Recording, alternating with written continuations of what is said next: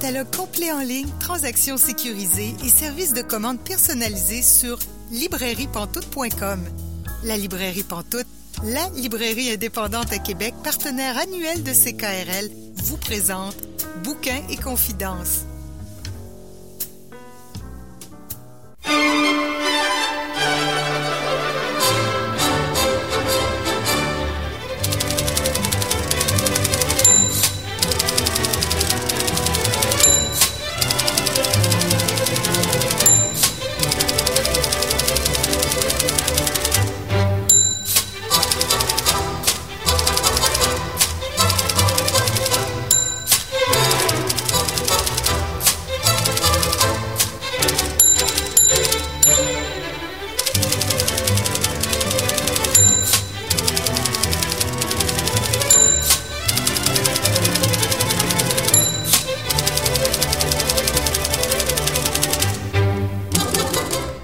Bonjour et bienvenue à Bouquin Confidence. Euh, Julie Collin euh, pour vous accompagner euh, jusqu'à 19h ce soir.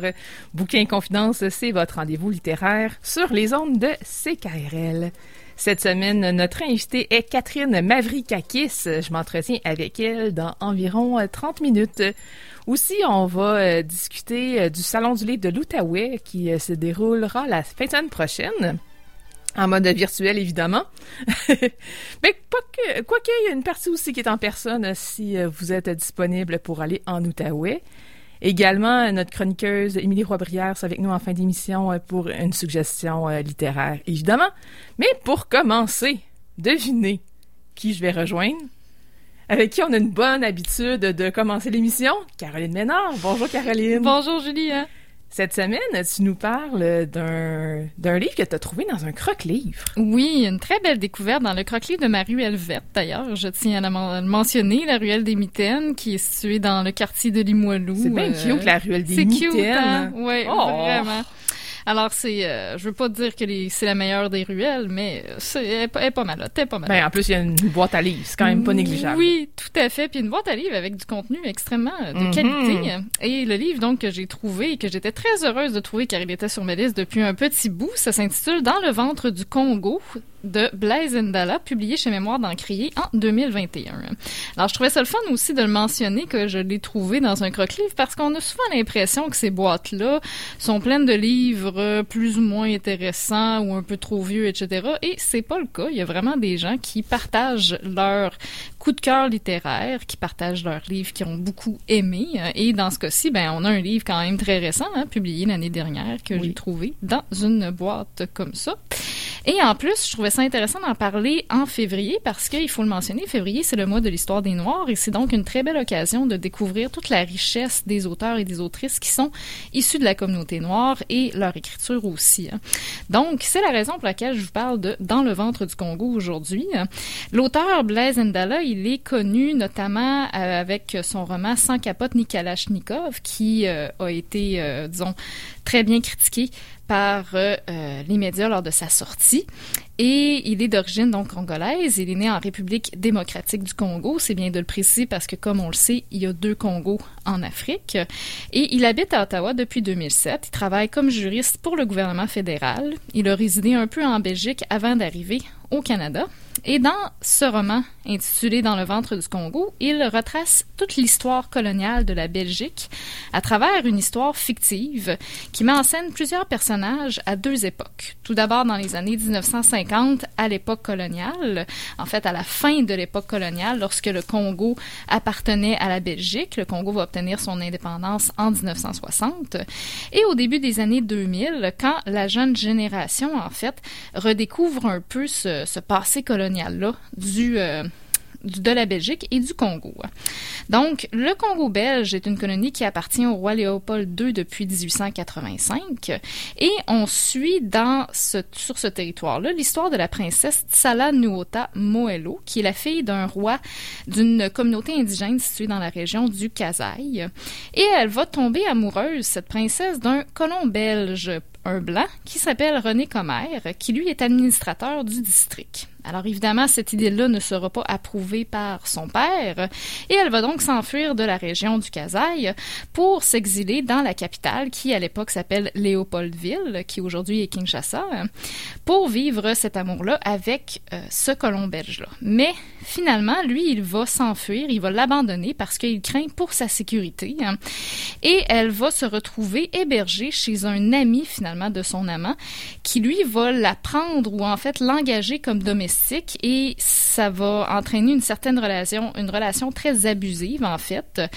Donc par la suite, il va la vendre en fait ou la refiler à des amis à lui qui s'occupent de trouver des membres des communautés indigènes du Congo pour les exposer dans le cadre de l'exposition universelle de 1958 à Bruxelles. Dans le cadre de cette expo universelle-là, il y a ce qu'ils appellent un village congolais, qui est dans le fond un zoo humain où des personnes sont exhibées pour les montrer aux gens. C'est tellement révoltant. C'est vraiment révoltant. C'est très difficile. Et c'était une pratique qui, dans les expositions universelles, était malheureusement assez répandue. Ça a commencé en 1897, cette pratique-là.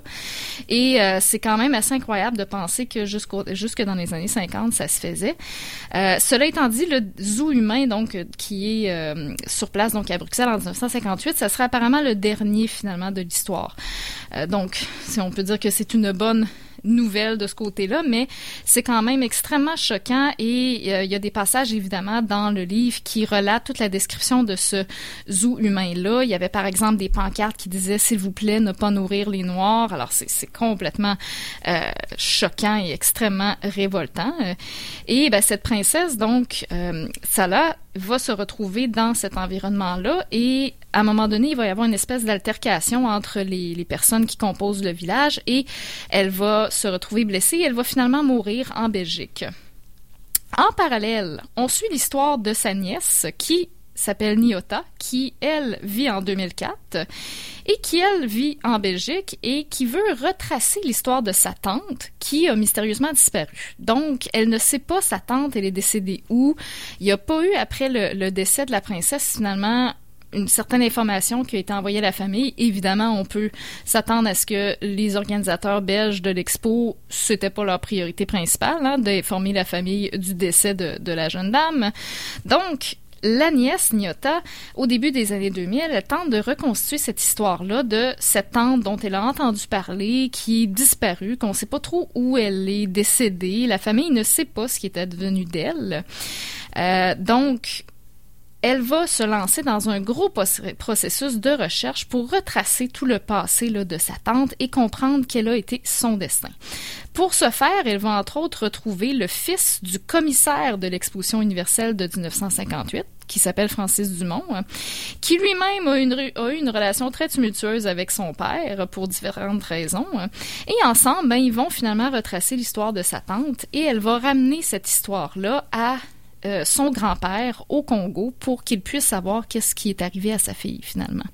Donc c'est le récit qui est raconté d'une manière hyper intéressante et très euh, révélatrice de toute l'histoire coloniale du, euh, du Congo. Hein. C'est vraiment un livre, je dirais, où la, la grande histoire est, est, racontée de manière très efficace par la petite histoire, hein, par des mm-hmm. personnages qui nous montrent à quel point le passé colonial est fut très lourd pour euh, pour le Congo et euh, est encore extrêmement lourd aussi là dans la réalité d'aujourd'hui. Et c'est ce qui est intéressant aussi cette espèce de dialogue là et de euh, de temporalité là en deux temps finalement d'avoir à la fois une histoire dans les années 50 et au début des années 2000, hein, une espèce de dialogue entre les deux époques qui permet vraiment de, de constater là, tout le poids du passé colonial. Est-ce que c'est mélangeant?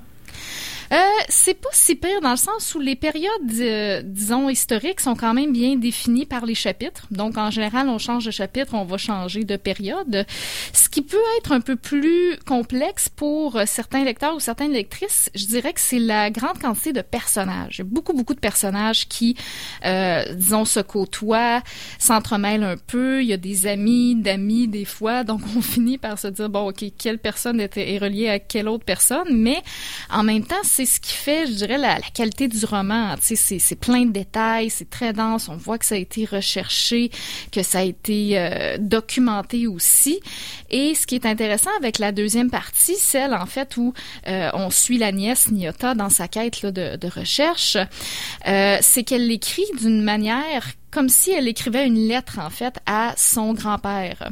Alors ça a une, euh, je dirais un style très différent de ce à quoi on est habitué. Ça prend des allures un peu poétiques par moment euh, et on suit en même temps le fil de ses pensées de cette manière-là. Tu sais, des fois elle écrit quelque chose, elle commence à raconter quelque chose à son grand-père et puis là, oups, ça s'en va dans une autre direction parce que telle chose lui fait penser à telle affaire, mais après ça elle revient. Mais en même temps, c'est très intéressant cette manière d'écrire là parce que on a quasiment l'impression d'être dans sa tête, hein, de suivre vraiment le, fil de ses pensées.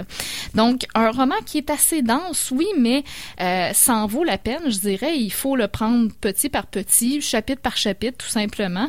Et euh, on en ressort quand même, euh, je dirais, assez à la fois je voudrais pas dire troublé, mais c'est sûr que euh, on prend on prend conscience de l'importance finalement de, de ce passé-là et de l'existence de ce de ces zoos humains là qui euh, quand on, on apprend l'existence de cette réalité-là, ça ça frappe, ça choque au, au, plus haut point, là, vraiment, euh, et avec raison.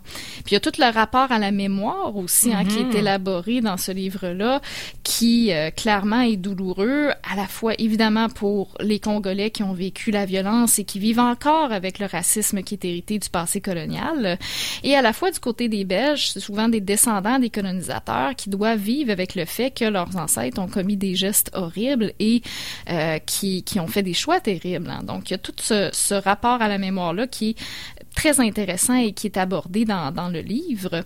Et on comprend aussi que pour que les gens guérissent ou puissent enclencher un processus de guérison, ben, il faut que les choses soient dites, il faut que les choses soient reconnues hein, pour, euh, pour que ça puisse se faire, même si c'est difficile. Euh, et on voit aussi à quelques reprises dans le livre que la Belgique encore aujourd'hui vit avec un, une certaine forme d'héritage du racisme. Hein. Euh, je pense, bon, il y a un personnage justement dans le livre qui est le copain de Niota, qui lui est footballeur professionnel. Quand je dis footballeur, c'est dans le contexte européen, alors c'est c'est du soccer, évidemment. C'est bien de le préciser. Des fois, on oublie l'équivalence. Et donc, euh, lui, il joue pour une équipe en Belgique et quand il est sur le terrain, à un moment donné, avec des coéquipiers qui sont également noirs, euh, les partisans, en fait, ou les gens dans les estrades, les spectateurs se mettent à faire des bruits de singes. Donc, un comportement extrêmement raciste et euh, on comprend donc qu'il y a encore un héritage très fort, là, du moins au début des années 2000, en Belgique par rapport au, passé colonial du pays. Donc, il y a toute cette question de reconstruction aussi de, de l'histoire, de son propre passé aussi, parce que la nièce de, de cette princesse, Nyota, elle va prendre conscience de toute l'histoire de sa famille et de toute l'histoire de son pays à travers justement cette recherche-là. Donc, c'est vraiment intéressant ce lien-là aussi entre la petite et la grande histoire. Mm. Est-ce que tu as un extrait pour nous? Oui, j'ai un petit extrait. Alors, c'est dans le contexte où justement la princesse Tsala euh, se retrouve là, dans le, camp, le zoo humain, en fait, le, village congolais, à l'exposition euh, universelle de 1958. Alors, ça va comme suit. En Lingwala, Tsala traita Zandobara de gros bénet qui, à l'instar du moustique de sa propre fable, se persuade qu'il est applaudi alors que tout ce qu'il entend, ce sont les claquements des mains cherchant à lui faire la peau. Elle fustigea Boulolé Ia Nungi, autrement dit la légendaire duplicité du moustique, enchaînant que c'était vraiment le comble de la bêtise que de ramener ce qui se passe ici à une affaire de bantous et de pygmées, alors que dans cet enclos nous sommes tous égaux. Égaux nous sommes dans le rire du visiteur anonyme, égaux dans le regard du lanceur de bananes, égaux dans l'insulte du garnement qui veut prouver à ses copains qu'il a du cran, qu'il n'est pas du genre à se laisser impressionner par onze noirs en cage. La banane et les mots qui ne volent guère plus haut que le bon sens, voilà qui devrait nous condamner à la solidarité, à l'union. Je veux dire qu'ils devraient nous lier comme les cinq doigts de la main et non pas ressusciter les petites chicanes que l'on est censé abandonner derrière nous aussitôt franchi l'entrée principale de ce site. Alors, je trouvais que c'était un extrait assez percutant. En qui montre assez bien aussi le contexte hein, dans ce, zoo humain-là où les gens qui sont présents aussi vont commencer à se chicaner et à avoir des conflits finalement eux-mêmes. Euh, il y a des oppositions qui vont, disons, euh, apparaître. Il y en a qui vont vouloir rester là, il y en a qui vont dire ça n'a pas d'allure, il faut mettre fin à ça. Donc il y a comme différentes perspectives à l'intérieur même du village congolais qui, qui, on dirait crée finalement son propre écosystème si on veut. Hein. Euh, donc c'est vraiment fascinant à, lire là, un très très bon roman pour ça. Hmm. Je te propose et je propose à nos auditeurs auditrices euh, qu'on écoute une chanson qui est en lien oui. Avec, euh, avec le livre. Puis après ça, on va aller rejoindre justement Blaise Dalla par téléphone. Donc, on va pouvoir faire un petit entretien avec lui. Donc, euh, je vais essayer de... Ben, le titre de la chanson, c'est Marie-Louise. Ça, c'est facile. Wendo Colossoy. J'espère que je le dis bien, sinon euh, j'espère que Blaise Dalla va me corriger. Donc, on écoute la chanson, on revient. Bougez pas.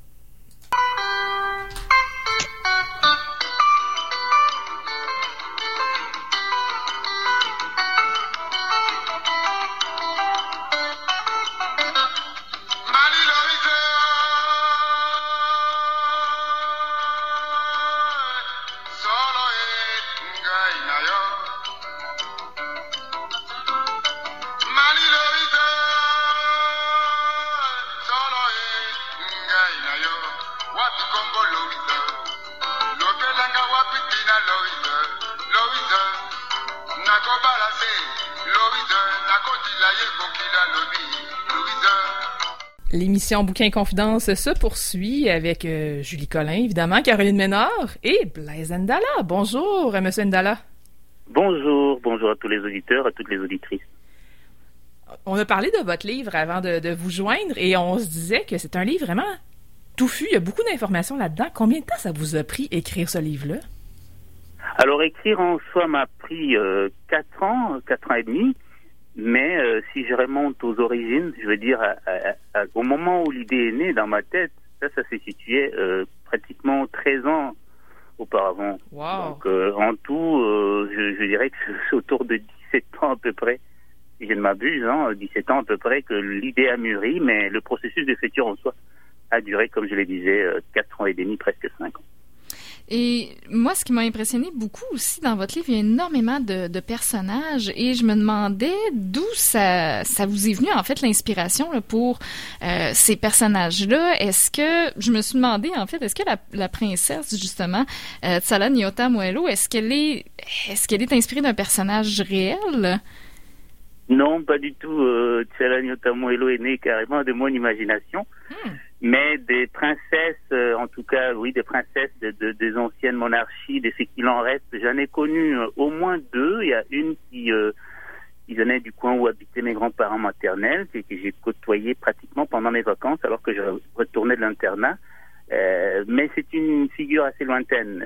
je ne la, je ne la confondrai pas. En tout cas, je ne lui attribuerai pas les traits qui sont ceux de Moello, qui est elle, pour le coup, carrément née, comme je le disais de, l'imagination fertile du romancier que je suis. Non. Donc c'est pas inspiré d'un personnage réel.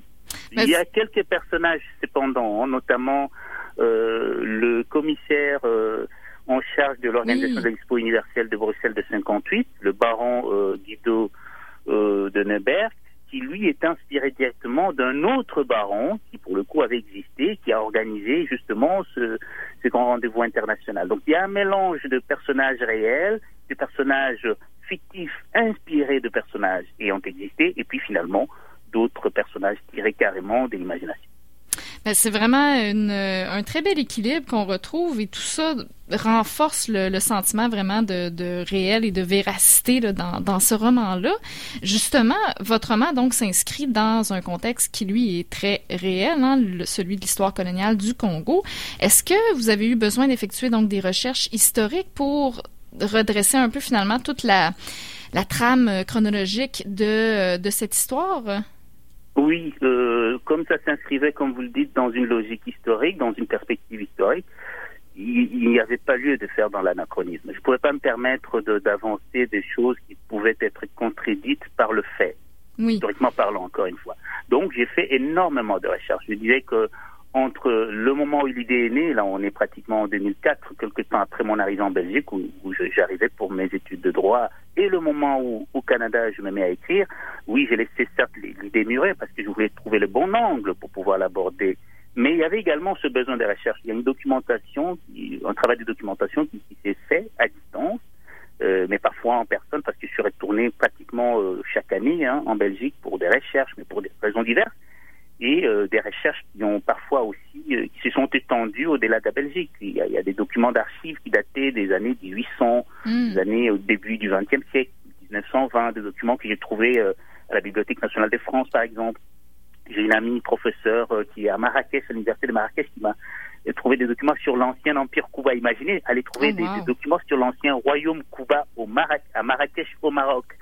Et, et puis il y a d'autres que j'ai pu collecter grâce à Internet. Bref, euh, ça a été de longues années de recherche, beaucoup de, de, de documentation, beaucoup d'archives euh, auxquelles euh, je me suis euh, nourri et qui ont permis donc de tisser le, la, la- la trame de fond historique. Après, dans un roman, bah, l'histoire, il faut en prendre, mais il faut savoir en laisser pour que l'imagination se déploie Oui. que ça ne soit pas la somme simplement de, de faits qui, euh, autrement, pourraient relever carrément du travail d'historien.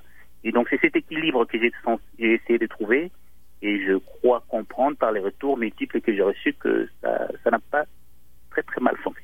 Tout à fait. C'est un très, très bon équilibre, je dirais même. Et euh, on, on voit que vous êtes allé aussi beaucoup dans le détail. Hein. Je pense, par exemple, à euh, lorsque vous racontez bon le, le début de l'exposition universelle en 1958 avec la présence de ce zoo humain euh, à Bruxelles. Je me souviens d'avoir lu un passage où vous mentionnez qu'il y avait eu des critiques euh, très négatives de la part des journalistes, entre autres. Et ça m'avait agréablement surprise de voir que au moins il y avait une forme d'opposition qui existait. Et je me demandais, est-ce que vous pouvez nous en dire un peu plus sur la réception de cet événement-là en, en Belgique et à travers le monde?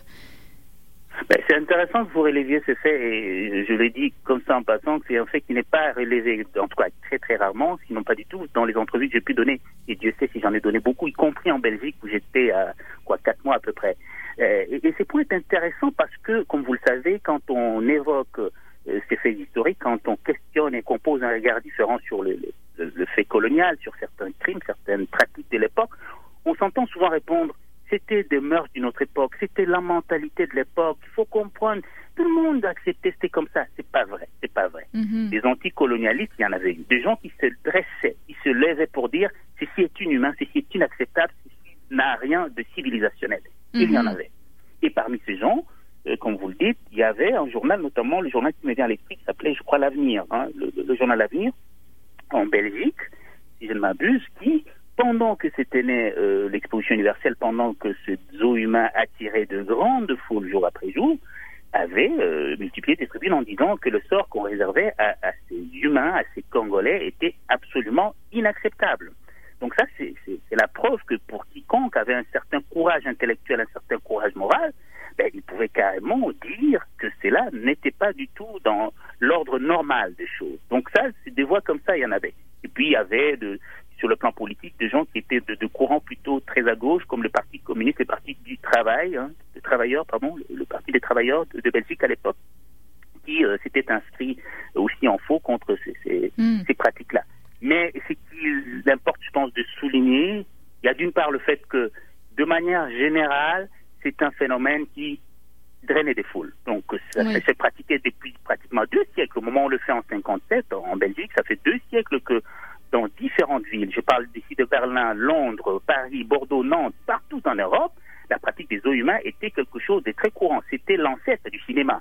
On ne connaissait pas Tarzan, on ne connaissait pas les sauvages, on voulait aller le voir aussi euh, dans un zoo humain. Donc les gens euh, battaient campagne, on amenait des, des, des papous, on amenait des Inuits du Canada, on les amenait là-bas, Mhm. on amenait des indigènes de Sénégal, comme on disait, de l'Afrique centrale, et on les montrait.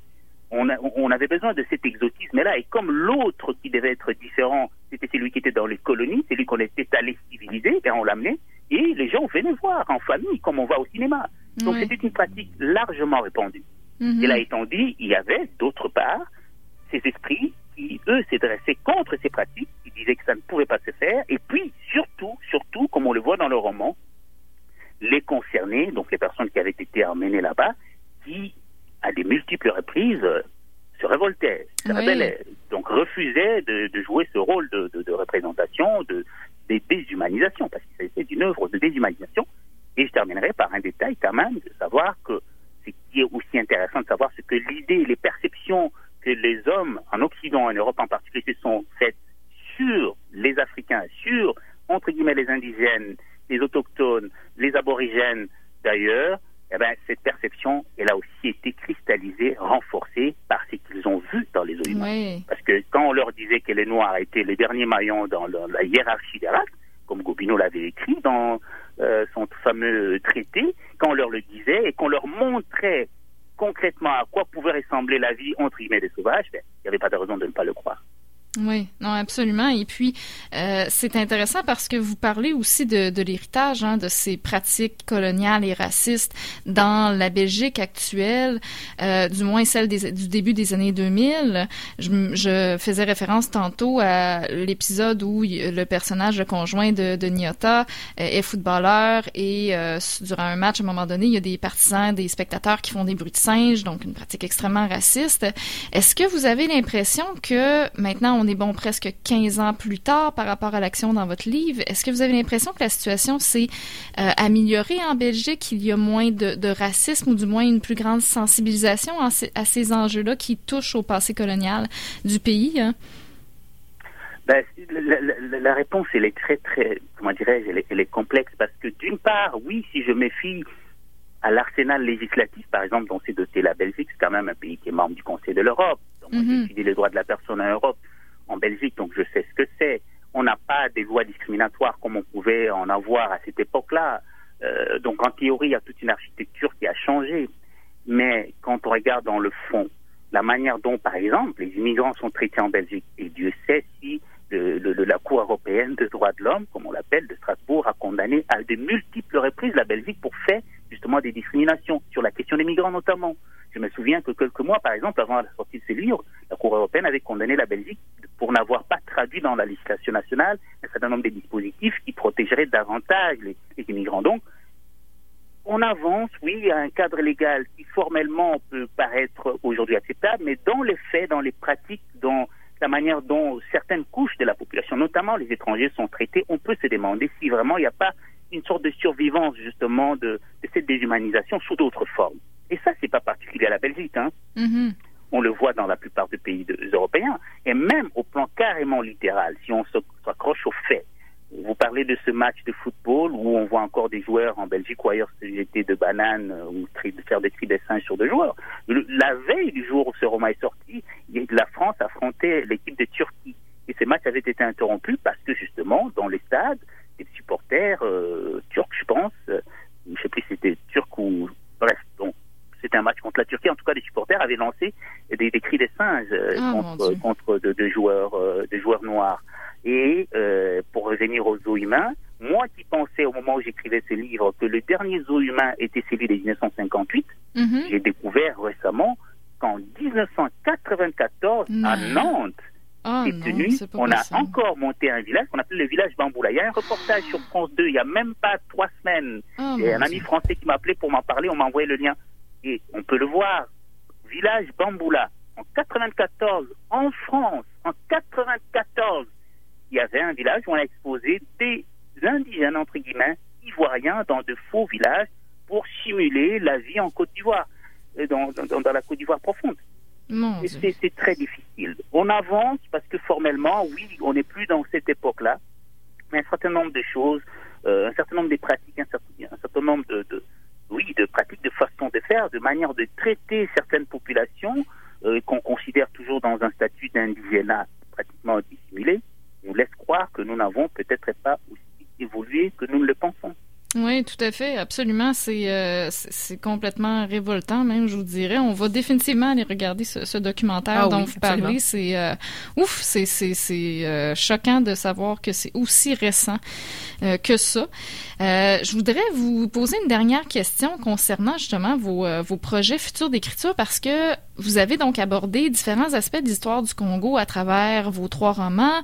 Le premier, J'irai danser sur la tombe de Senghor. Vous parliez davantage de la période du Saïr. Ensuite, vous avez parlé dans Sans capote ni euh, l'histoire se déroulait dans la région de la chaîne de montagne des Rwenzori.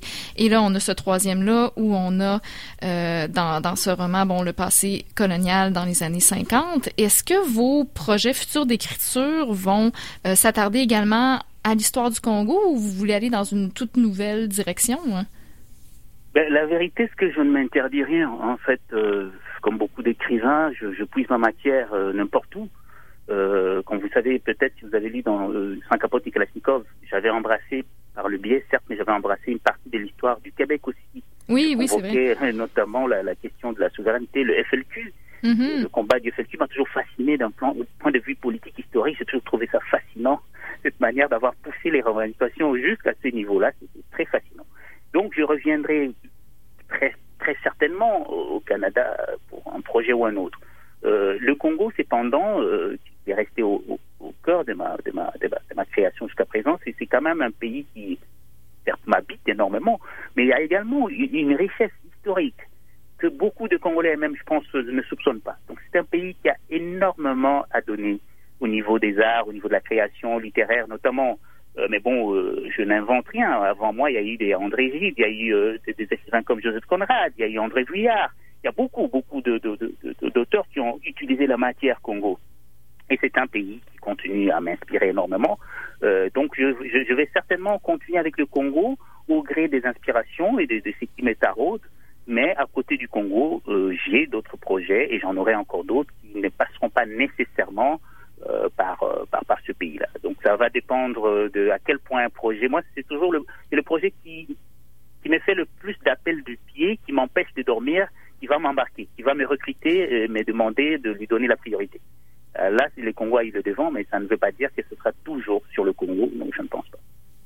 Ce sont les projets, ceux qui nous empêchent de dormir, ce sont souvent les meilleurs projets, hein, ceux qui veulent de la, ceux qui valent la peine d'être poursuivis. Hein. Mais du moins, dans tous les cas, on peut euh, s'attendre à ce que ça soit un excellent roman. Euh, si on regarde tout ce que vous avez fait jusqu'à maintenant, c'est vraiment euh, des romans très riches et comme vous le mentionnez, là, effectivement, l'histoire du Congo est, d'une grande richesse et c'est merveilleux de pouvoir, je dirais, nous la faire connaître à travers vos histoires justement pour des gens qui qui la connaissent moins. Hein. Monsieur je vous remercie infiniment pour euh, votre temps avec nous. C'est malheureusement tout le temps que nous avions. On pourrait en parler encore longtemps, euh, mais un énorme merci et puis on vous souhaite euh, une très bonne continuité dans, dans tous vos projets d'écriture. Et merci à vous d'avoir de m'avoir donné la possibilité d'en toucher quelques mots auprès de vos de vos auditeurs et auditrices. Merci encore. Merci à vous. Donc, Caroline, tu nous rappelles les références, s'il te plaît? Oui, alors le roman qui s'intitule Dans le ventre du Congo de Blaise Ndala, publié aux éditions Mémoire d'Encrier en 2021. Que tu as trouvé dans une boîte à livres. Oui, tout à fait. Alors, n'hésitez pas à visiter les boîtes à livres de vos ruelles et de vos quartiers parce qu'on y trouve des petits trésors. Et la grande question, c'est est-ce que tu vas le remettre dans une boîte à livres? C'est une bonne question. Je devrais. Je devrais te passer au suivant. Hein. Tout à fait. Je, ça, je là-dessus. Ça, te regarde. Donc, euh, nous, on, va en publicité et ensuite, euh, je m'entretiens avec Catherine Mavrikakis.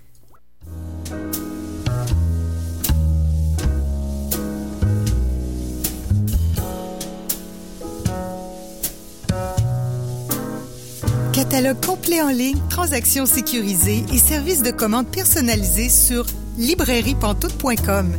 La librairie Pantoute, la librairie indépendante à Québec, partenaire annuel de CKRL, vous présente Bouquins et confidences.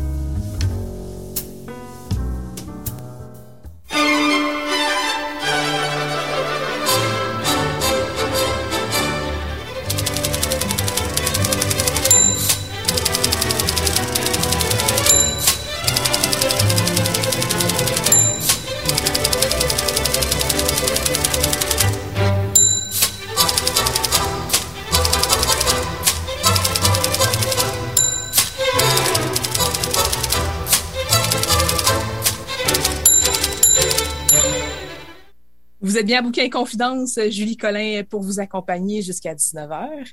Et là, je rejoins notre invitée de la semaine, Catherine Mavrikakis. Bonjour Catherine. Bonjour Julie. Vous avez fait paraître plusieurs livres au, fil des années. Évidemment, dans ce genre d'exercice-là, on n'a pas le temps de parler de tout.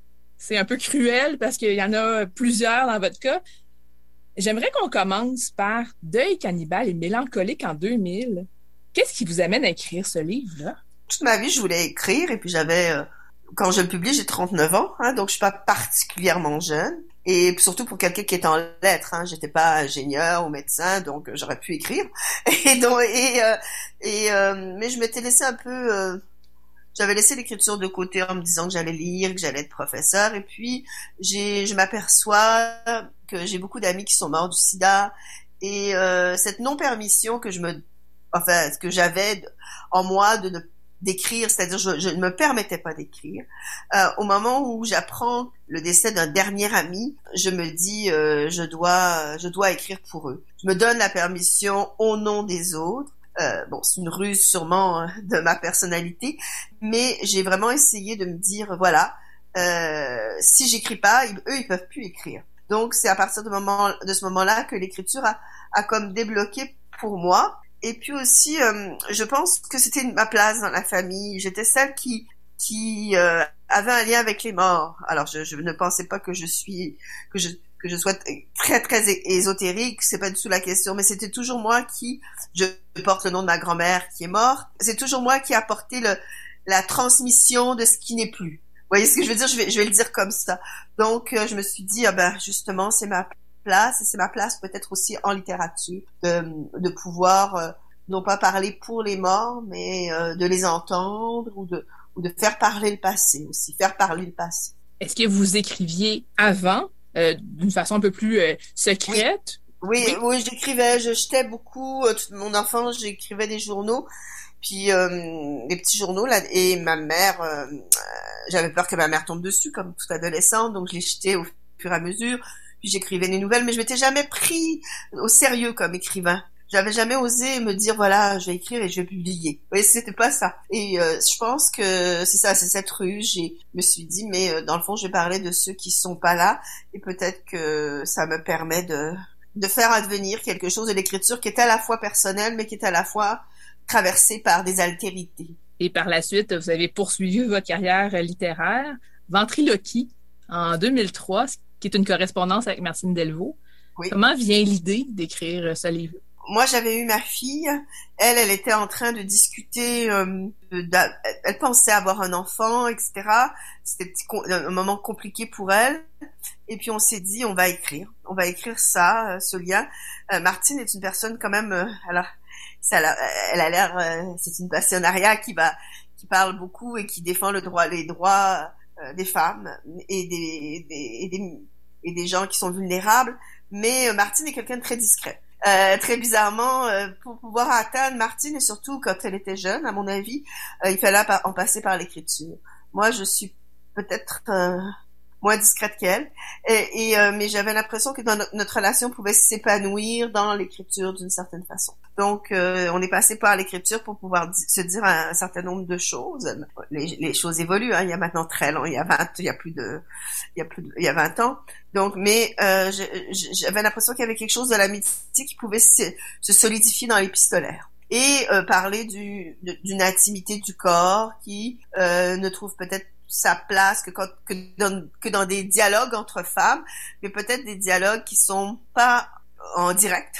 Euh, peut-être qu'on arrive à se dire des choses en ayant l'autre comme destinataire, mais en même temps en réfléchissant chez soi, pas seulement dans une conversation qui va très vite. On a pu parler de nos désirs d'avoir des enfants, de, de notre enfance. C'était aussi à l'époque, c'était euh, c'était 2001, c'était le 11 septembre, donc c'était la peur de la catastrophe. On était là-dedans à ce moment-là. Il y avait une catastrophe. Quel était l'avenir Avoir des enfants euh, dans des moments comme ça, bon, c'est toujours dur d'avoir des enfants, je pense. C'est toujours une décision euh, à la fois très évidente et pas évidente pour certaines, parce que c'est oui, je voudrais avoir des enfants, n'était pas tout à fait mon cas d'ailleurs, mais mais en même temps, euh, est-ce que je vais être à la hauteur? Est-ce que le monde est à la hauteur? Est-ce que la bon voilà, est-ce que la vie va être bonne, etc., etc. C'était un peu ces considérations qu'on voulait mettre ensemble et puis euh, on en écrit beaucoup plus que ça.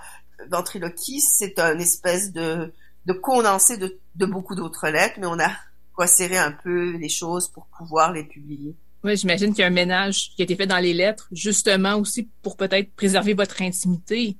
Oui, tout à fait, tout à fait. Il y a eu des moments aussi d'incertitude. Je pense que Martine et moi, on est passé à travers des choses à ce moment-là. Des moments de, bon, est-ce que, comment on va être reçu par l'autre, euh, voilà, etc., etc.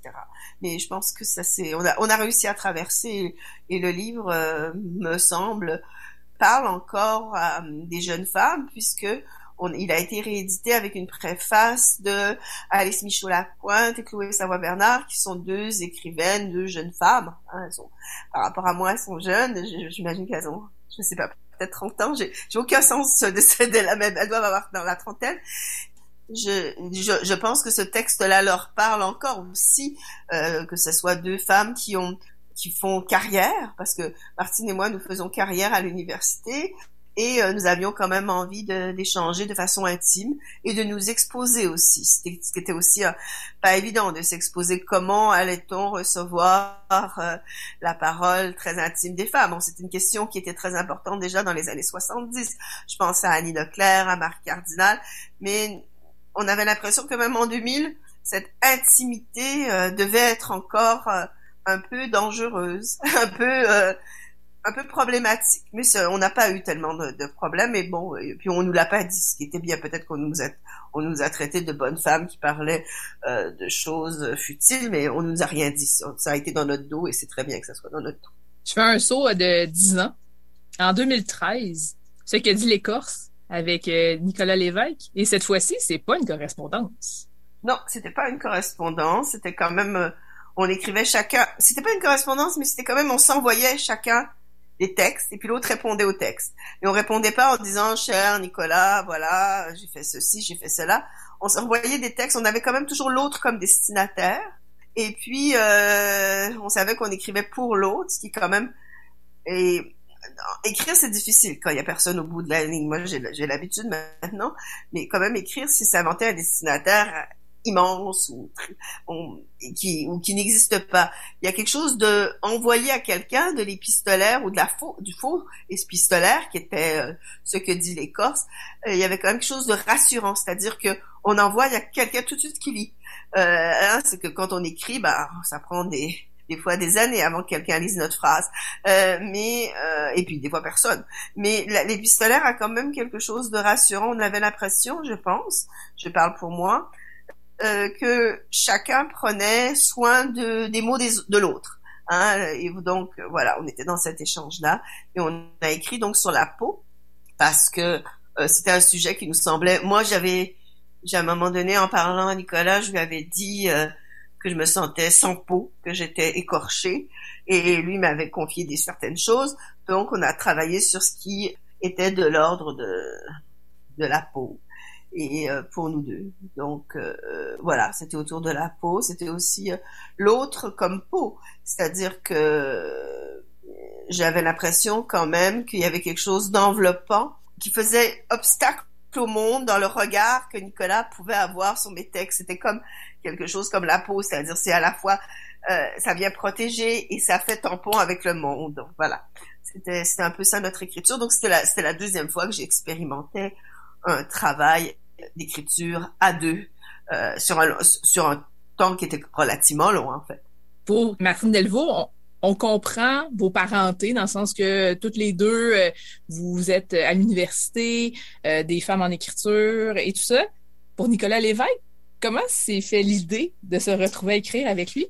il faudrait laisser lui aussi parler, mais moi je vais vous dire, son père avait été très important pour moi. Le père de Nicolas, c'était un philosophe au Québec qui s'appelait Claude Lévesque. Il avait donné des cours de psychanalyse auxquels j'assistais quand j'étais jeune.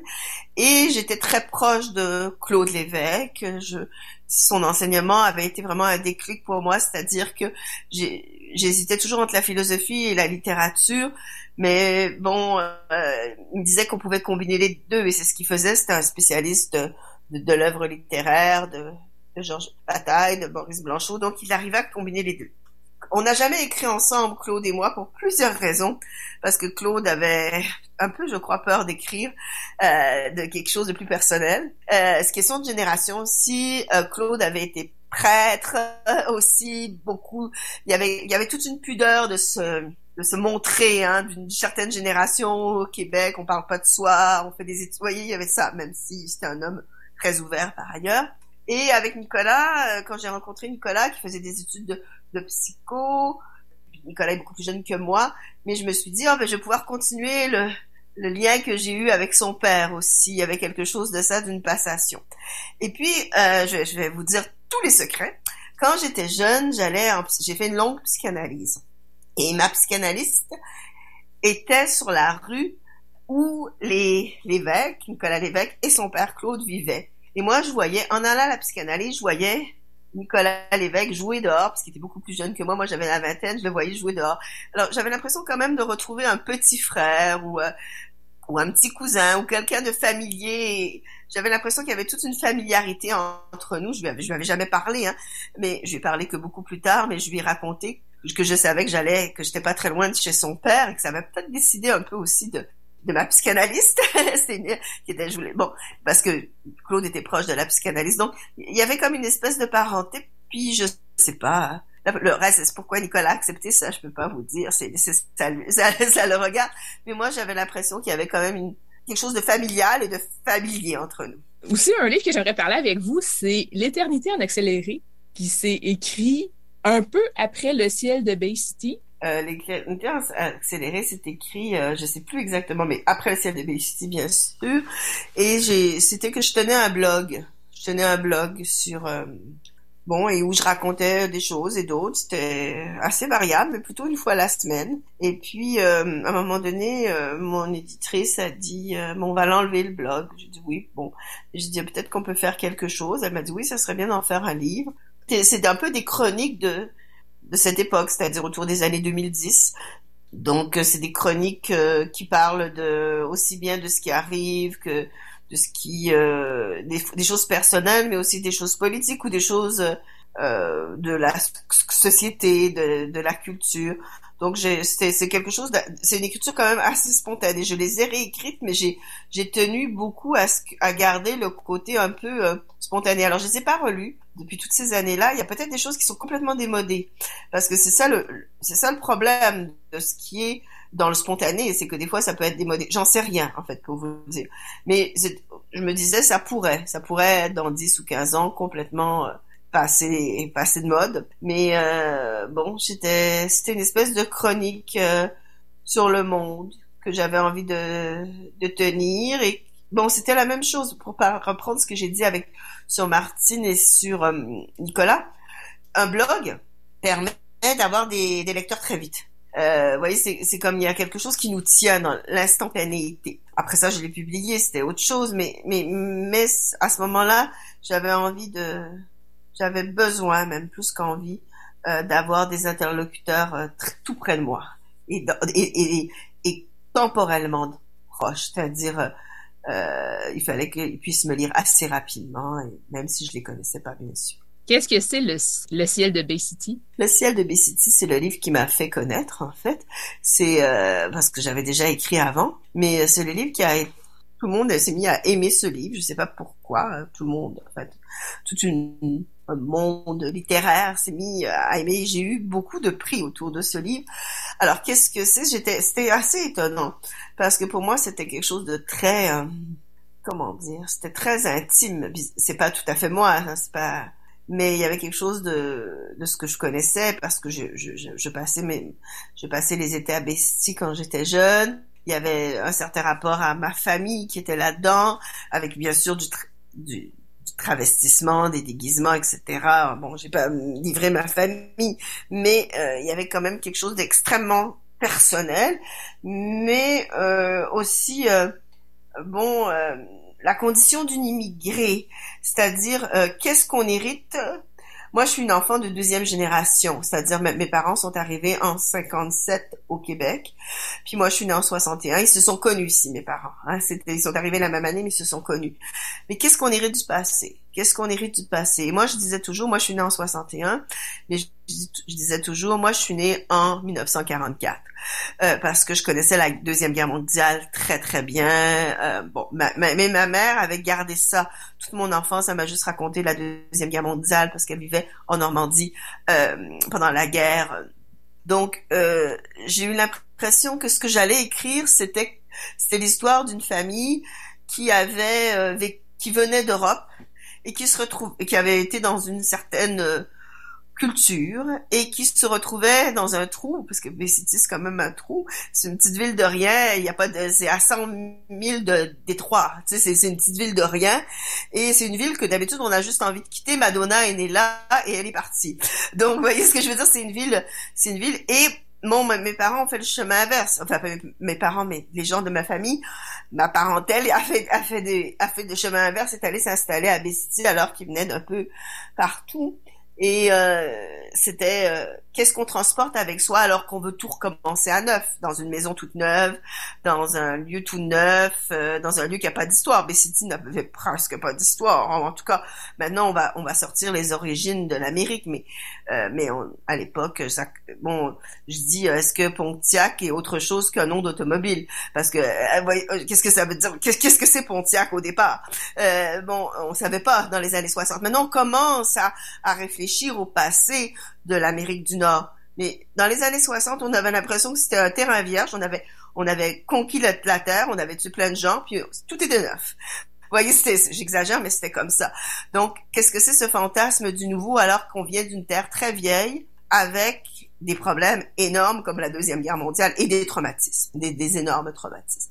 Donc, le ciel de Bay-City, c'est qu'est-ce qu'on peut faire du passé et comment ça se transmet à une génération qui n'a pas vécu ces traumatismes-là, mais que ça, ça passe quand même. J'aimerais aussi euh, qu'on parle euh, de la balade d'Ali Baba. Pouvez-vous m'en parler un peu, s'il vous plaît? Oui, la balade d'Ali Baba, c'est euh, un texte que j'ai écrit à la suite de la mort de mon père et qui raconte, c'est l'histoire d'une jeune femme qui son père est mort et puis elle le rencontre dans la rue un jour, un jour de tempête alors qu'il est mort et il lui demande de le déterrer ses cendres pour aller les éparpiller. Euh, parce qu'il aime pas ça, être pris dans le cimetière Côte-des-Neiges. Lui, ça a toujours été quelqu'un qui a aimé voir le monde, qui a aimé voyager, qui voulait pas être pris quelque part, qui a abandonné sa famille euh, parce qu'il voulait pas être d'un lieu. Et elle, il lui demande un peu euh, comme, c'est comme une demande à la à la Hamlet. Hein, il demande il demande, le père apparaît puis il demande quelque chose, une réparation, puis elle, elle va, est-ce qu'elle va, est-ce qu'elle va déterrer ou pas les cendres du père pour aller les disperser? Alors, c'est en même temps, bon, c'est comique parce que, bon, c'est un fantôme, mais en même temps, c'est très réaliste parce qu'il vit à Montréal malgré tout, il a une vie parallèle, etc. Il continue à vivre et dit qu'il va continuer à vivre tant qu'on l'aura pas déterré et il peut pas faire le deuil parce que ce qu'il veut c'est de lui-même parce que ce qu'il veut c'est euh, que ses cendres soient dispersées. C'est un conte, c'est un conte, voilà. Qu'en est-il de l'annexe? C'est l'histoire d'une espionne qui a, a, raté une mission. Qui a raté une mission, on saura jamais vraiment ce que c'est. Et puis on est obligé de, de la faire disparaître parce qu'autrement elle va être tuée ou tortureux va livrer des, des, informations qu'il faut pas qu'elle. Alors elle est exfiltrée et on la met dans un dans un lieu fermé avec d'autres personnes qui ont été des espions, mais ils n'ont pas le droit tellement de se raconter leur passé parce que tout est top secret. Et dans cette annexe, donc elle est dans une annexe et elle va vivre avec tous ces gens qui eux aussi ont des secrets d'État politique ou bon, etc. Et, et elle, comme elle peut pas savoir leur vie, elle leur prête des vies qu'elle a lues dans les livres. Alors, il y en a qui voient comme euh, des personnages de parce qu'elle était spécialiste de la littérature russe avant de devenir espionne. Donc, on peut imaginer que c'était alors avec la Russie parce qu'elle parlait russe. Vous voyez ce que je veux dire Bon, mais euh, donc elle voit comme des personnages. Tout le monde c'est des personnages parce qu'elle sait rien sur eux. Donc, elle, elle les invente et bon, ils vont petit à petit, il se passe des choses dans l'annexe. C'est une histoire d'espionnage, il se passe des choses dans l'annexe et bon, ils vont disparaître, etc. Et va-t-elle survivre ou non? Euh, Est-ce que on va Parce qu'elle a toujours peur qu'il y ait quelqu'un dans l'annexe qui, qui veut la tuer parce qu'elle a, elle sait des choses. Voyez, alors elle sait jamais qui est autour d'elle. Elle est obligée de, de créer des relations d'amitié, mais en même temps, ce sont des relations où elle, elle se demande si on n'est pas en train de de lui soutirer quelque chose pour savoir si c'est vraiment elle et la supprimer. Donc c'est une, c'est un récit sur l'enfermement. C'est drôle parce que je l'ai écrit juste avant le confinement, mais c'est un récit sur l'enfermement, être enfermé avec des gens. Euh, puis euh, qu'est-ce qu'on fait? Qu'est-ce qu'on fait? Il y a une forte inspiration de Anne Frank aussi. Bien sûr. Très importante pour le personnage principal.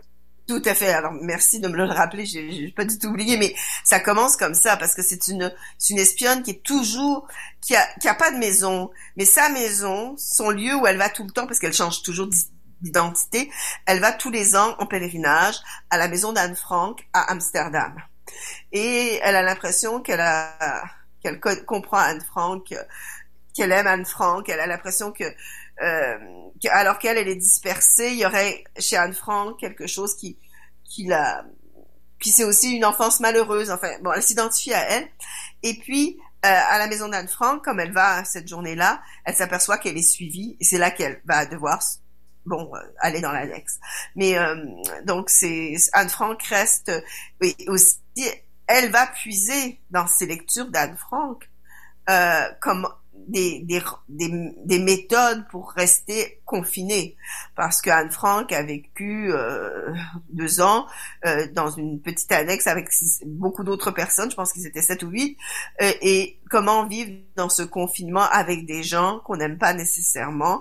Et alors là, dans la peur, parce qu'Anne Frank avait toujours peur qu'on les qu'on les découvre et c'est ce qui est arrivé. Hein, ils ont, on les a, quelqu'un, il y a quelque chose qui vient de sortir récemment. On aurait trouvé la personne, on, saurait maintenant qui aurait donné Anne Frank aux nazis, mais euh, c'est très polémique. Mais comment Anne Frank a vécu dans la terreur d'être tuée tous les jours et puis en même temps dans une certaine banalité parce qu'il fallait, euh, elle se parlait du chat, elle parlait ses parents, elle parlait combien elle détestait sa mère. Euh, vous voyez, à la fois dans du tragique puis dans du banal, comme comme la vie, la vie souvent faite comme ça, dans du tragique et aussi du banal. Comment vous est venue l'idée? Alors, j'ai toujours, je sais pas du tout, je peux pas vous dire. J'ai toujours aimé Anne Frank. J'ai toujours été une grande admiratrice d'Anne Frank. Euh, même enfant, je l'ai lu euh, très jeune et Anne Frank pour moi c'était, c'était toute proportion gardée. C'était quand j'étais jeune, euh, j'avais pas beaucoup de possibilités de m'amuser euh, et euh, toute proportion gardée. Hein, je veux vraiment pas me, me voir. Mhm. Mais euh, ma seul moyen, euh, c'était c'était de lire ou d'écrire mes journaux justement dont je vous ai parlé. Donc j'avais l'impression que Anne Frank me donnait un modèle, mais le sien bien plus tragique et bien plus historique, mais donnait un modèle, c'est-à-dire qu'on peut, même si on n'a pas grand-chose, euh, s'inventer un monde imaginaire dans lequel on peut dans lequel on peut habitable. Un monde imaginaire habitable hein, je veux dire comme ça elle a habité dans dans son et euh, ça c'était important. Puis l'espionne je sais pas c'est l'agent double euh, j'ai toujours l'impression d'être une agent double. C'est c'est très ça c'est très l'univers de, de l'écrivain Hubert Aquin. Euh, j'ai toujours l'impression de d'être là mais de penser aussi à autre chose en même temps. Euh, mais ça je pense que c'est des c'est des restes de l'immigration. C'est-à-dire, j'ai vécu longtemps entre deux mondes. Et euh, je pense, et même si moi j'ai pas immigré, mais je vivais toujours à Montréal et ailleurs, et j'ai toujours eu l'impression d'être dans deux, de devoir être fidèle à deux cultures, deux mondes, puis de devoir toujours euh, passer de l'un à l'autre et, et d'avoir deux personnalités. Quand je parlais avec ma mère, j'avais tel accent. Quand j'allais, vous voyez, j'étais toujours dans, dans des mondes différents. J'ai toujours, je me suis toujours vue comme un agent double, une espionne, euh, mais même si j'allais pas rapporter les choses, j'étais, j'étais toujours clivée, séparée en deux. Mais d'ailleurs, euh, Parlons-en un peu de votre mère, euh, l'absente de tout bouquet, un livre qui est paru en 2020. Oui, ma mère est morte. J'ai écrit ce texte où je où je m'adresse à, à enfin, un je, un je qui me ressemble beaucoup s'adresse à une, à une mère qui est morte, qui vient de mourir. Et cette mère euh, semble, euh, ça commence sur le fait que la fille reproche à sa mère de ne jamais avoir cultivé son jardin tu n'as jamais cultivé ton jardin. Elle a l'impression que la mère ne s'est pas vraiment occupée de d'elle-même, et pas au niveau physique, mais au niveau intellectuel, au, niveau spirituel, etc. Et elle lui reproche, mais c'est pas un livre de reproche, parce que c'est un livre de, je pense, c'est un livre d'apaisement. C'est-à-dire, voilà, voilà où nous en étions, voilà ce que, ce que qui je suis, voilà qui tu étais, et voilà, nous sommes séparés maintenant par la mort, et nous ne pourrons pas nous retrouver tout à fait, mais le texte permet de te le dire, de t'envoyer quelque chose encore une, une dernière fois. Donc c'est un livre pour moi de grand apaisement avec le thème des fleurs, parce que dans l'histoire, la mère aimait beaucoup les fleurs et la fille essaye de composer un bouquet. le texte c'est comme des bouquets de des, fragments, un bouquet de, de mots pour euh, comme une espèce de, de, bouquet qu'on va déposer sur la, tombe d'une morte. Alors, voilà, c'est un peu un, un travail de, de, visite à la tombe de la mère, puis en lui disant bon ben voilà, je t'apporte tout ça, je sais que tu es morte, mais, mais bon voilà ce que je deviens, etc. Donc c'est c'est c'est un faux dialogue, mais c'est mais c'est pas seulement un monologue. On a l'impression, la mère ne répond pas, mais on a l'impression qu'il y a quand même quelque chose qui peut se renouer entre elles dans la parole de la fille. Impromptu, le plus récent? Comment ça est venu à écrire ce livre? Ah, ben, c'est une, c'est une commande. C'est-à-dire, euh, en France, il y a les éditions de la que, qui font une série fiction d'Europe et euh, ils avaient demandé à des gens, euh, beaucoup de gens, dont Olga Torkachuk, qui a des, prix, le prix Nobel et, et, qui a fait un très beau livre. Et puis il y en a d'autres, il y a Edouard Douberti, il y a plein de gens. Et on m'a demandé d'écrire sur l'Europe. Alors été très surprise, été très contente de cette invitation. Et j'ai dit, euh, mais moi, je connais pas l'Europe. Moi, je viens d'Amérique du Nord, je connais pas l'Europe. Mais on m'a dit, mais bon, quand même, euh, vos parents, euh, tout ça. J'ai dit, ben, mes parents, j'en ai beaucoup parlé, mais je, tiens, je vais parler de mon rapport à la culture européenne. Parce que quand on fait des études de lettres, on peut faire bien sûr études québécoises, mais c'est quand même pas avant, on faisait pas études québécoises, hein, on faisait études françaises. On étudiait que les textes qui étaient euh, d'Europe. Alors j'ai dit, euh, je vais essayer de parler de la, de, la fascination pour la, culture européenne. Et donc j'ai créé une, une professeure, euh, une jeune femme qui est d'abord étudiante, qui étudie, qui étudie la grande culture allemande et qui se met à devenir professeure d'allemand. Mais elle a un maître, elle a un maître qui est euh, prof d'allemand, qui va lui permettre d'accéder à la culture allemande à, laquelle elle n'a pas accès. C'est étrange parce que sa mère est allemande. Sa mère est, d'origine allemande et son père est québécois, mais euh, sa mère a pas voulu continuer à parler allemand. Elle a oublié et elle va retourner à ce désir. Euh, de la culture européenne. Mais ça se passe dans les années 80. Peut-être que on s'y reconnaîtra pas de la même façon, mais euh, il y, a, y, a, quelque chose quand même des départements de littérature euh, qui restent un peu comme ça à mon avis. Euh, j'en sais quelque chose parce que j'enseigne là. Donc euh, je je je pense qu'il y a il y a il y avait comme une espèce de j'allais dire de fétichisation, mais en fait, en même temps, une espèce de, de, fascination pour la culture européenne. Et que ça a pris beaucoup de temps pour découvrir la culture nord-américaine. C'est ce que je dis aussi euh, sur le mot Pontiac tout à l'heure quand je parlais du mot Pontiac. Euh, ce, qui, se passait au Québec ou en Amérique du Nord, on, savait pas trop ce qui se passait. tout, tout, était tourné vers l'ailleurs. Ça, change depuis beaucoup, mais ça a pris du temps et le, professeur, le maître dans ce livre-là, il s'est pas tellement intégré non plus à Montréal. Ah, il s'est pas du tout intégré. Il est venu euh, apporter la bonne parole, la parole allemande. Et puis lui, il a pas envie de s'intégrer. Il trouve que Montréal est horrible, que les étudiants sont nuls, que bon, évidemment, peut-être que c'est ce que je dis. Est-ce qu'il aurait eu un poste en Europe? On sait pas. Mais ici, il vient comme un, il est comme un prince. Euh, on lui ouvre, euh, voilà. Mais c'est une farce que j'ai écrit. J'ai voulu rigoler ah, j'ai voulu rigoler, j'ai fait, j'ai eu l'impression d'écrire une grande comédie euh, ou une petite comédie parce que je trouve pas que c'est un grand texte, mais c'est une petite comédie euh, amusante sur euh, ce professeur qui vient ici puis qui qui veut que, qui trouve que tout le monde parle mal allemand, bien sûr, personne parle allemand, et euh, qui vit comme en Allemagne, qui n'a pas envie de, s'intégrer, etc., etc., qui dès qu'il a un congé se retourne à toute vitesse en Allemagne ou en Europe parce que qu'est-ce qu'il va faire quand il enseigne pas à Montréal? Rien. Euh, voilà, voilà, c'était un peu ça.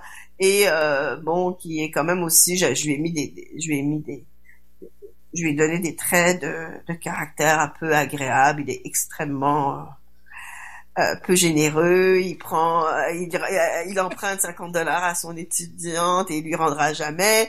Enfin, vous voyez, j'avais envie de montrer aussi le professeur loufoque qui pense pas du tout à l'argent, alors que la pauvre étudiante, elle s'achète un muffin parce que ça, ça va lui bourrer le ventre, puis c'est ce qu'elle va manger dans la journée. Vous voyez ce que je veux dire? C'est vraiment la, la différence de le professeur mésadapté dans tous les sens.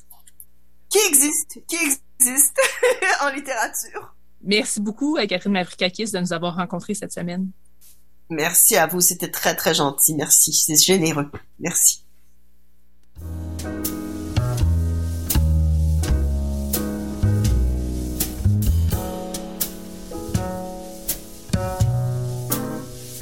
catalogue complet en ligne, transactions sécurisées et services de commande personnalisés sur librairiepantoute.com. La librairie Pantoute, la librairie indépendante à Québec, partenaire annuel de CKRL, vous présente Bouquins et confidences.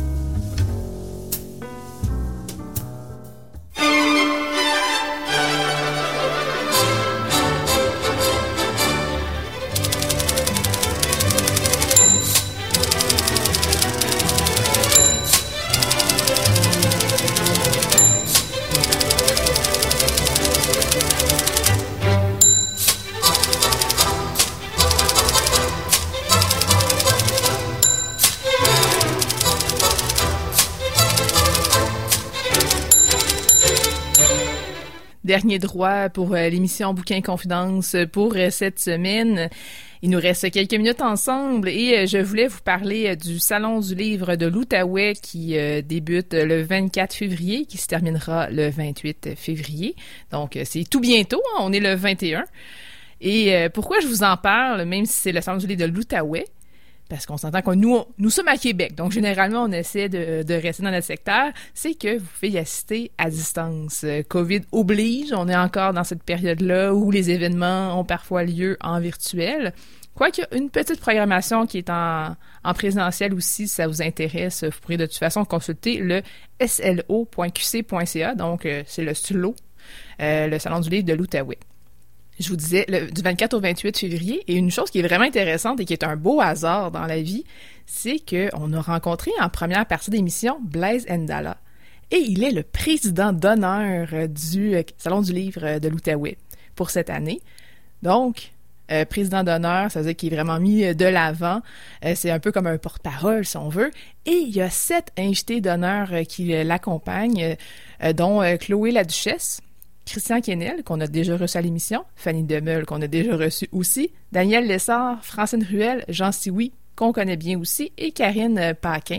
Donc, euh, une belle équipe euh, qui propose euh, différentes activités. Au total, c'est 150 auteurs, autrices qui vont être là pour des tables rondes, des entretiens, des performances littéraires et toute la programmation est gratuite. C'est ça qui est vraiment intéressant. Euh, moi, je me suis amusée un peu à, fouiller dans la programmation, euh, c'est de voir qu'est-ce que je pouvais... Euh, ce à quoi je pouvais assister il y a vraiment beaucoup, beaucoup, beaucoup de choix. je pense qu'il y en a vraiment pour tous les goûts, tous les goûts littéraires, mais aussi, tout dépendant de votre réalité, il y a une programmation pour la famille, par exemple, qui peut être intéressante. il y a aussi une grande place qui est faite à la BD. D'ailleurs, en parlant de Christian Kennel tantôt, on l'avait compris, mais juste au cas où, euh, la BD est mise aussi de l'avant. Et euh, une chose que je trouve vraiment intéressante aussi, c'est qu'on va découvrir les finalistes euh, pour les rendez-vous du premier roman autant pour le, côté québécois que le côté étranger aussi. Donc, on va apprendre ça, les finalistes, pendant ce salon du livre de l'Outaouais. Donc, ça promet, si vous avez euh, certaines disponibilités en fin de semaine, euh, peut-être juste euh, fouiller un peu. Ça peut vous donner un, avant-goût de ce qui pourrait nous arriver, nous, à Québec, dans quelques semaines. C'est toujours intéressant, les salons du livre. Ça nous permet de faire des belles découvertes. Et de ce que j'ai compris aussi, c'est qu'il y a beaucoup d'activités où est-ce qu'on va pouvoir poser des questions directement aux auteurs. Et ça, en salon, de façon générale, on a peut-être ben, on a accès si on, voit la table de signature, mais ça, on n'a pas vraiment accès tant que ça euh, aux auteurs pour leur poser des questions. Donc, peut-être que vous avez des questions spécifiques, euh, peut-être même pour Blaise Ndala qu'on a rencontré tantôt, qui sait. Donc, c'est le slo.qc.ca euh, si ça vous intéresse d'y participer. En tout cas, moi, je devrais participer au moins, ben, assister. En fait, je participe pas vraiment, là, on s'entend. je fais pas partie des, organisateurs, des auteurs invités ou peu importe. Mais euh, je devrais y assister euh, moi aussi. Donc, euh, si vous découvrez quelque chose pendant le Salon du Livre, n'hésitez pas à nous en parler aussi. À hein. Bouquin Confidence, on est sur Facebook. vous pouvez nous trouver assez facilement. Sinon, vous pouvez nous écrire aussi à CKRL et ça va se rendre à, bon port, je n'en doute point. Donc, bon, Salon du Livre de l'Outaouais à ceux et celles qui y participeront, qui assisteront.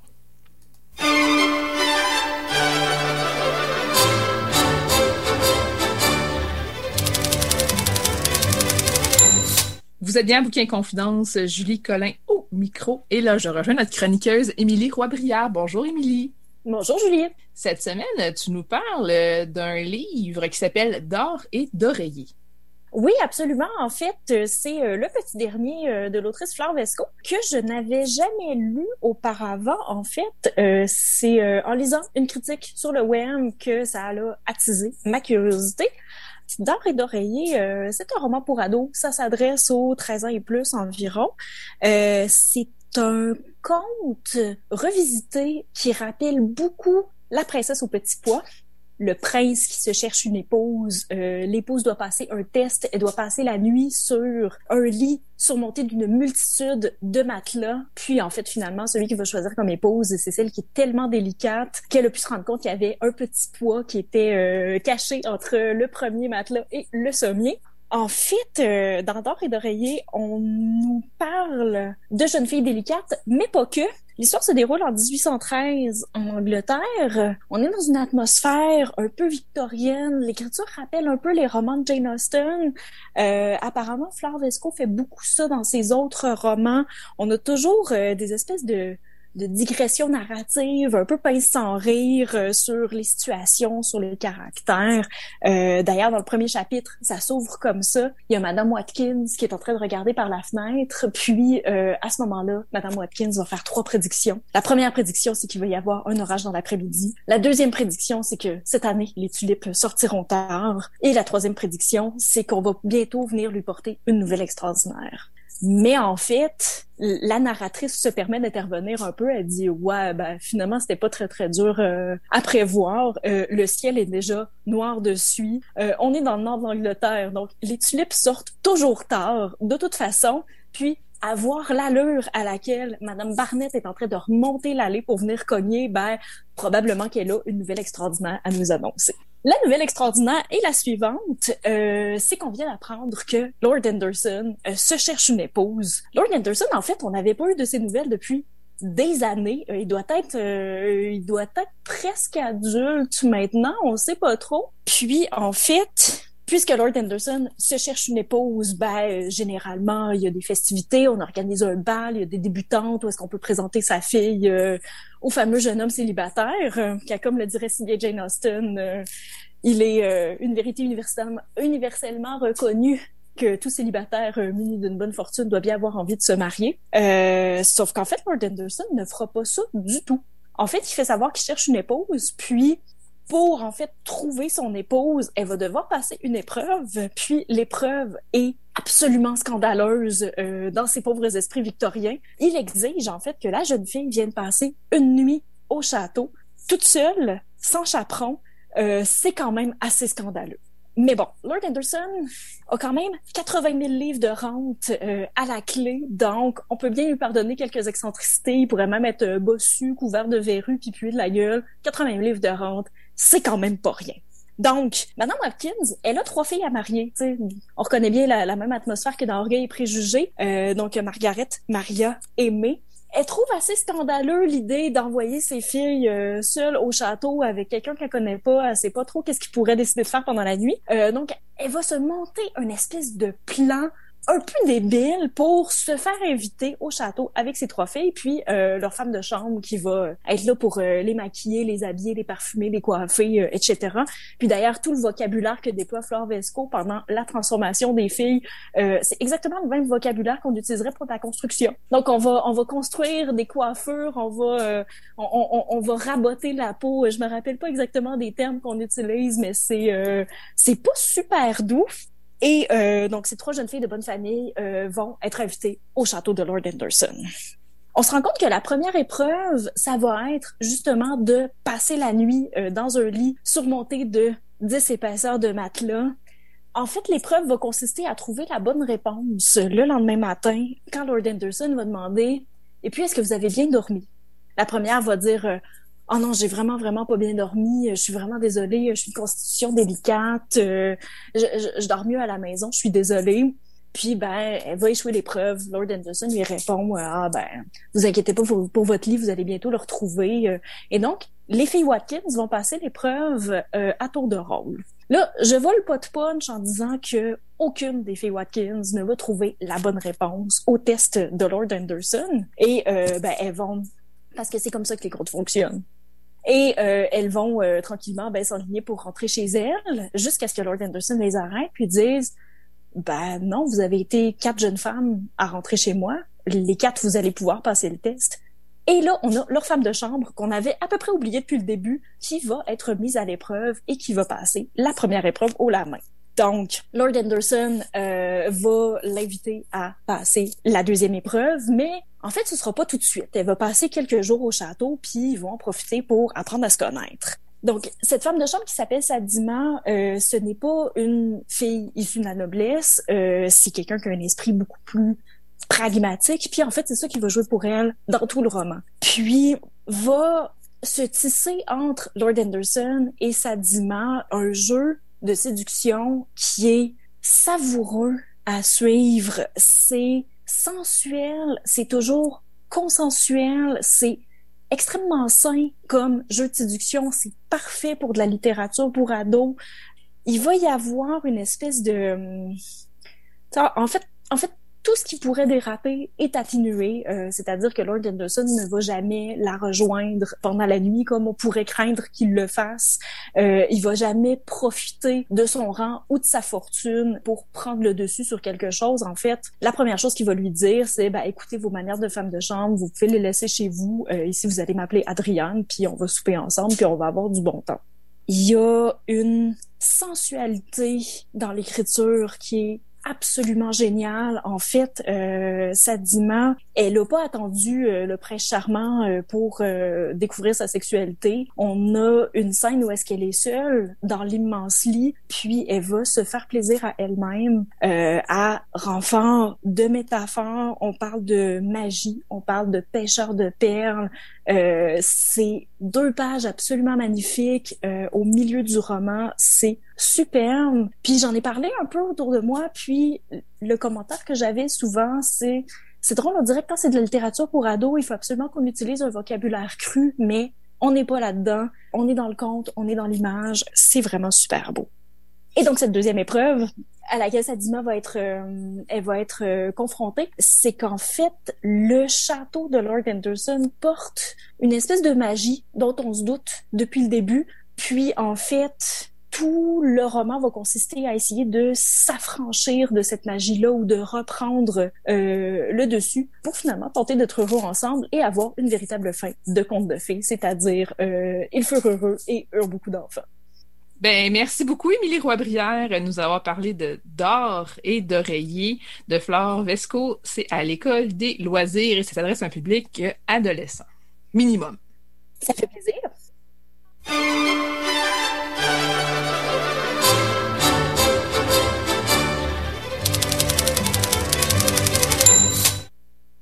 C'est tout pour cette émission de Bouquets et Confidences. Merci à notre invitée de la semaine, Catherine Mavrikakis. Merci également à Blaise Ndala d'être nous rencontrer en première partie d'émission. Et évidemment, merci à nos chroniqueuses Caroline Ménard et Émilie Roy-Brière. Restez à l'écoute de CKRL, c'est en aparté qui commence dans un instant. Passez une belle soirée et à la semaine prochaine!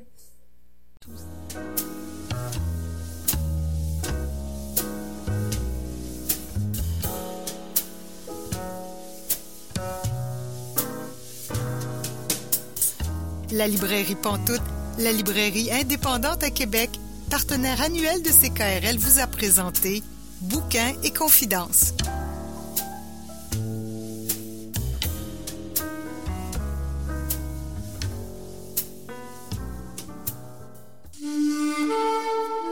Cette émission est disponible en balado-diffusion.